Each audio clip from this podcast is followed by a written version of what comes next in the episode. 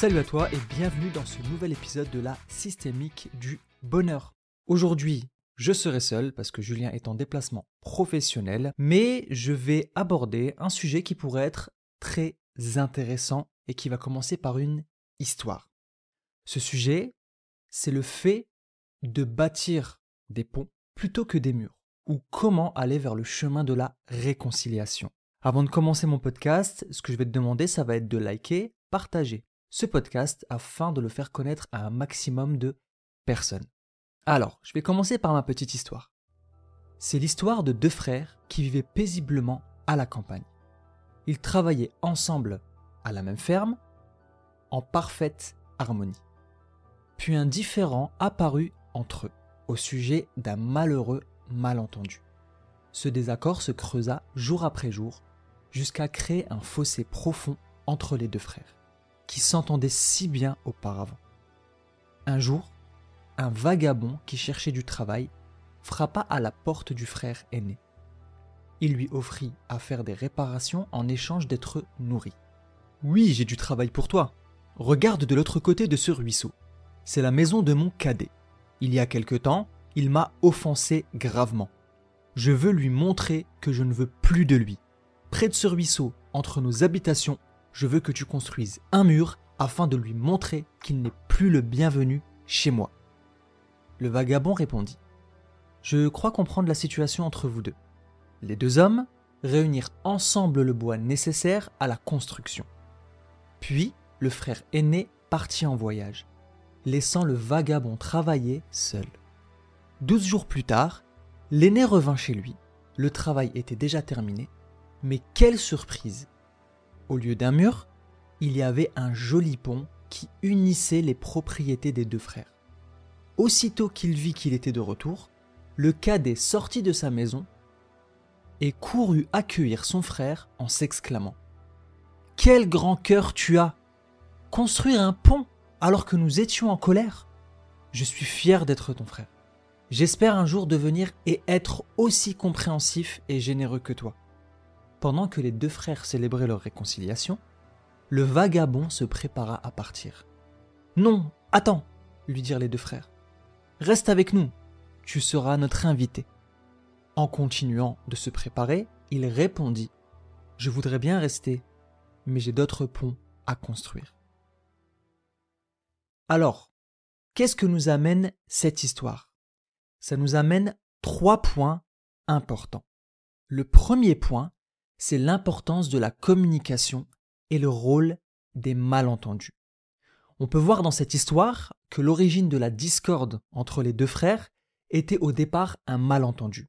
Un simple malentendu qui a conduit à la création d'un fossé profond entre les deux frères. Alors, la première chose que j'aimerais faire, c'est peut-être de passer un peu de temps sur le mot malentendu. Le mot malentendu signifie littéralement mal entendre, ou plutôt mal comprendre. Je préfère cette définition. Parce qu'à l'origine, il s'agit plus d'une erreur d'interprétation qui n'est pas en lien avec le sens de l'ouïe. Mal comprendre, c'est une mauvaise compréhension qui peut être liée à plein de choses comme par exemple notre humeur du moment. Lorsqu'on est dans une humeur négative, par exemple, on a généralement tendance à être susceptible. Et notre compréhension du monde, à ce moment-là, peut être biaisée, car nous ne sommes pas dans les bonnes dispositions pour accueillir un message. Et je peux donner un exemple. Si un jour, on est dans une humeur plutôt négative, on a tendance à se juger, s'autocritiquer, vraiment de façon négative, et qu'on est en présence d'autres personnes, et que les regards se tournent vers nous, est-ce qu'on aura l'impression que les personnes autour de nous aient un regard positif sur nous, ou au contraire, qu'ils sont peut-être en train de nous juger ou de nous critiquer ben En fait, c'est ça le truc. C'est que notre humeur du moment, lorsqu'on est en colère, on aura tendance à penser que le monde est en colère contre nous. Si on est dans l'autocritique négatif, on aura tendance à penser que les autres sont en train de nous juger également négativement. Parce que nos émotions conditionnent notre compréhension du monde et notre vision du monde. Ensuite, par exemple, un autre point qui pourrait mener à des malentendus, c'est notre carte du monde. C'est-à-dire qu'on va comprendre le monde au travers de notre carte du monde, notre éducation, nos expériences de vie, nos croyances. Et notre carte du monde parfois peut être également biaisée, elle peut être limitée ou limitante. Ce qui fait qu'en fait, on va interpréter quelque chose de la mauvaise manière.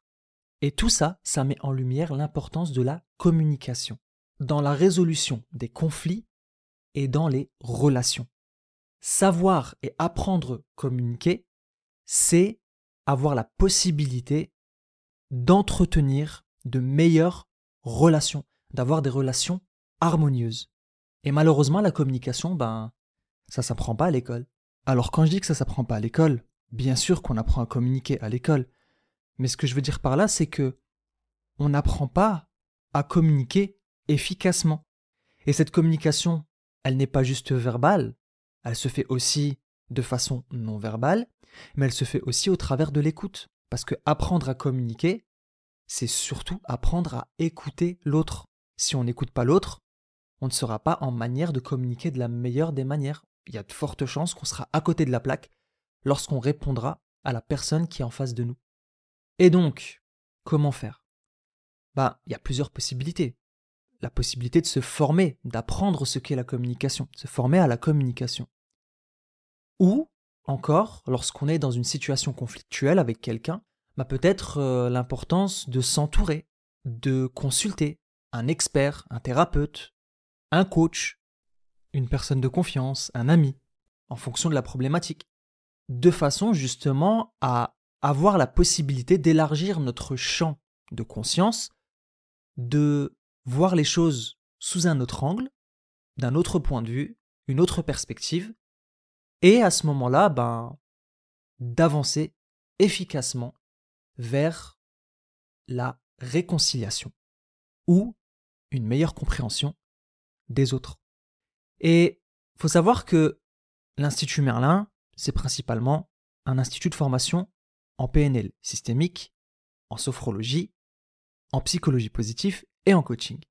Et la PNL s'intéresse énormément à la communication au travers de la linguistique. Parce que PNL, ça veut dire programmation, neuro, linguistique. La PNL nous permet et nous aide à comprendre que les mots et les phrases utilisées par notre interlocuteur ne sont pas totalement révélateurs de la pensée de l'autre. Souvent, ce sont des interprétations ou parfois même des équivalences complexes, c'est-à-dire que l'individu en face de nous va utiliser des mots et nous, ces mots-là, bah peut-être qu'en fait on a nos propres définitions de ces mots-là. Peut-être qu'un mot qui est banal chez notre interlocuteur, chez la personne qui est en face de nous, ne l'est pas pour nous.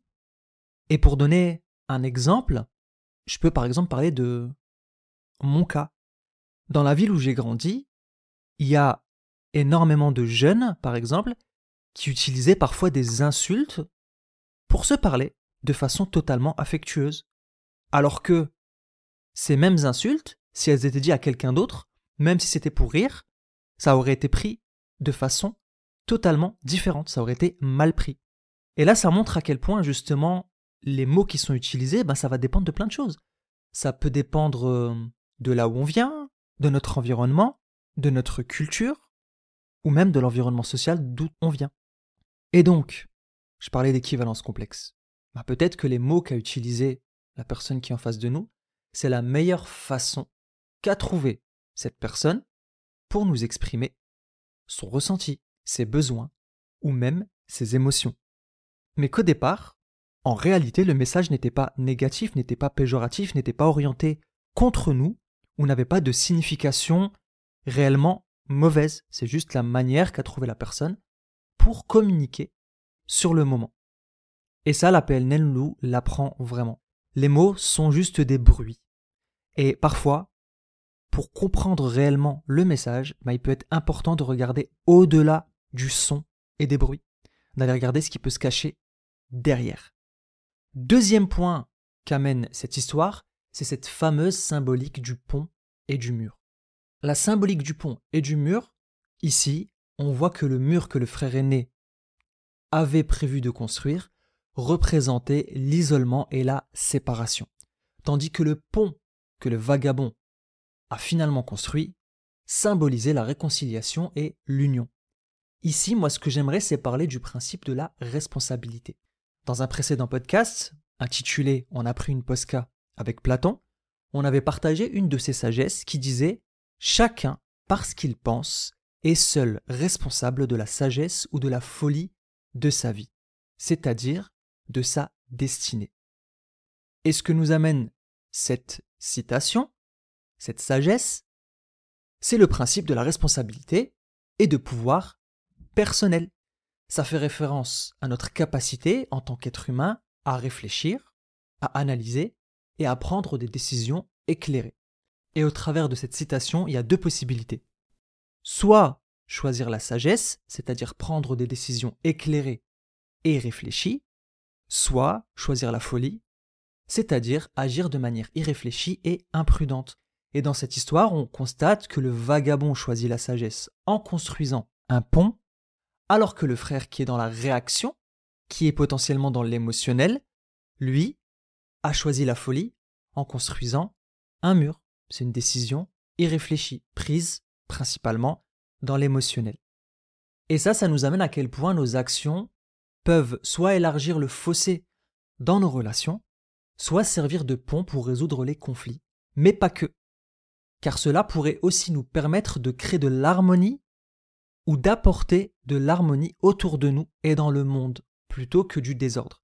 Et ce qui est drôle, en fait, c'est que ce désordre, on va être les principales victimes, dans le sens où ça va nous drainer notre énergie et que ça va impacter notre environnement de façon négative. Bien sûr, j'aimerais souligner quelque chose ici, c'est qu'on parle ici aussi du principe du juste milieu, parce qu'il est certain que pour certaines personnes toxiques ou narcissiques, par exemple, ben, ça peut être très compliqué de construire des ponts et que un mur ou de la distance seraient des choses beaucoup plus bénéfiques pour nous. Mais, encore une fois, si on s'en réfère à ce qu'a dit Platon, que tu décides de construire un pont ou un mur, le tout, c'est de le faire avec sagesse, de façon réfléchie et éclairée, et non dans la folie, de façon irréfléchie, ou parce que tu es dans l'émotionnel, la colère ou en réaction à quelque chose. Mais techniquement, si tu es dans la sagesse, tu te rendras compte, du moins je le pense personnellement, que la majorité des relations qui t'entourent méritent plus la construction de ponts que de murs. Troisième point, le rôle du vagabond en tant que médiateur, la médiation. Malgré les instructions explicites du frère aîné, le vagabond a choisi de construire un pont, aidant ainsi à réparer la relation brisée. Et ça, ça met en évidence un point important. L'importance des tiers dans la résolution des conflits et l'idée que parfois nous avons besoin de perspectives extérieures pour voir les choses clairement. Ça, on en parle très souvent dans nos lives, dans nos podcasts et dans nos cours à l'Institut. L'une des principales raisons qui fait qu'on reste bloqué dans nos problèmes, c'est le fait qu'on reste coincé dans notre propre carte du monde, dans notre boîte crânienne, avec ses limites, sa réalité et ses frontières. Et pour ça, je vais partager avec toi une citation qui me tient à cœur et que j'ai partagée de nombreuses fois. C'est la citation de Rumi. Rumi nous apprend la chose suivante. La vérité est un miroir tombé de la main de Dieu qui s'est brisé sur terre, chacun en détient un fragment et pense que toute la vérité s'y trouve. Ce fragment du miroir, c'est notre carte du monde. Le miroir, c'est la vérité. Et en fait, puisqu'on ne détient qu'une partie du miroir, ça veut dire qu'en fait, on n'a pas la vérité dans son ensemble.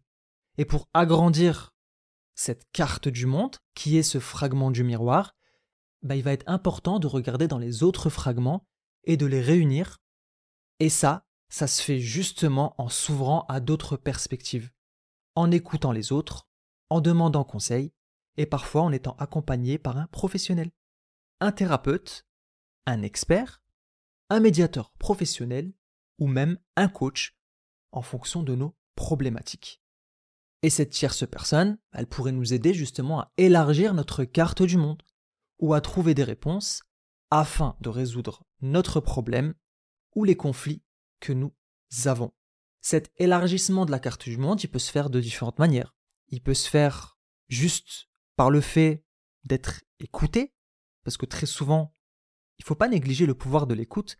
Lorsqu'une personne fait preuve d'écoute active face à nous, on a cette capacité à se livrer, à vraiment partager ce qu'on a au plus profond de notre cœur. Et le fait de partager, bah, parfois ça nous permet justement de faire la clarté dans notre esprit. Ça peut se faire également par le questionnement. C'est-à-dire que cette tierce personne pourrait, en nous écoutant, relever les points qui pourraient être limitants ou bloquants, et à ce moment-là, mettre le focus dessus, remettre en question ces points pour nous amener à penser autrement, à sortir de notre boîte crânienne. Et aussi, ce qui est important ici de relever, avec le vagabond qui n'a pas écouté les demandes du frère, ben, c'est qu'en fait, c'est aussi le rôle du coach que de ne pas écouter les premières demandes du client, mais d'aller questionner afin de comprendre réellement les besoins, les valeurs qui peuvent se cacher derrière et les objectifs réels, de façon à amener le client à prendre la meilleure direction possible, une direction qui va être salvatrice, positive et qui va être aidante plutôt qu'une direction qui pourrait apporter davantage de mal, de malaise, de mal-être, de regret, etc. Et également, le rôle du coach, bah, c'est ça. Le, le rôle principal du coach, c'est d'augmenter le champ des possibles du client, de l'interlocuteur, afin d'apporter les éléments manquants, les fragments manquants du miroir, et l'aider à prendre les meilleures décisions possibles pour lui-même. Alors, je vais reciter rapidement ces trois points, juste histoire de faire un petit rappel rapide. Le premier point, c'est l'importance de la communication et le rôle des malentendus. De garder à l'esprit que la majeure partie des conflits viennent à la base d'un problème de compréhension et que la communication et l'écoute active peuvent te permettre de comprendre davantage les autres et d'éviter les problèmes relationnels. Le deuxième point, c'est cette fameuse symbolique du pont et du mur qui nous amène à ce principe de responsabilité, de choix personnel, soit choisir la sagesse en prenant des décisions éclairées et réfléchies, soit choisir la folie en agissant de manière irréfléchie et imprudente. Et le dernier point, qui est le rôle du vagabond en tant que médiateur, est là de comprendre justement le fait que parfois, voire même souvent, il peut être important pour sortir de son schéma de pensée, de sa carte du monde, de s'entourer, de consulter et d'avoir un point de vue où une personne qui est en dehors du problème pourrait nous aider justement à trouver d'autres champs des possibles, d'autres possibilités, d'autres interprétations ou informations manquantes pour régler les ou le conflit. Alors voilà, j'ai fini pour ce court podcast et ce que je vais te demander de faire, si tu as aimé ce podcast, ça va être de liker, partager et commenter ce podcast de façon à le faire connaître à un maximum de monde si tu estimes que ça pourrait être utile autour de toi. Et enfin, j'aimerais t'inviter à croire au maximum en ton potentiel et à ne pas oublier d'être extraordinaire chaque jour. Et puisque Julien n'est pas là, histoire de lui faire honneur, je vais reprendre également ses conseils. N'oublie pas que tu es magique et que tu as le pouvoir de réaliser tout ce que tu souhaites. Et je te dis à la prochaine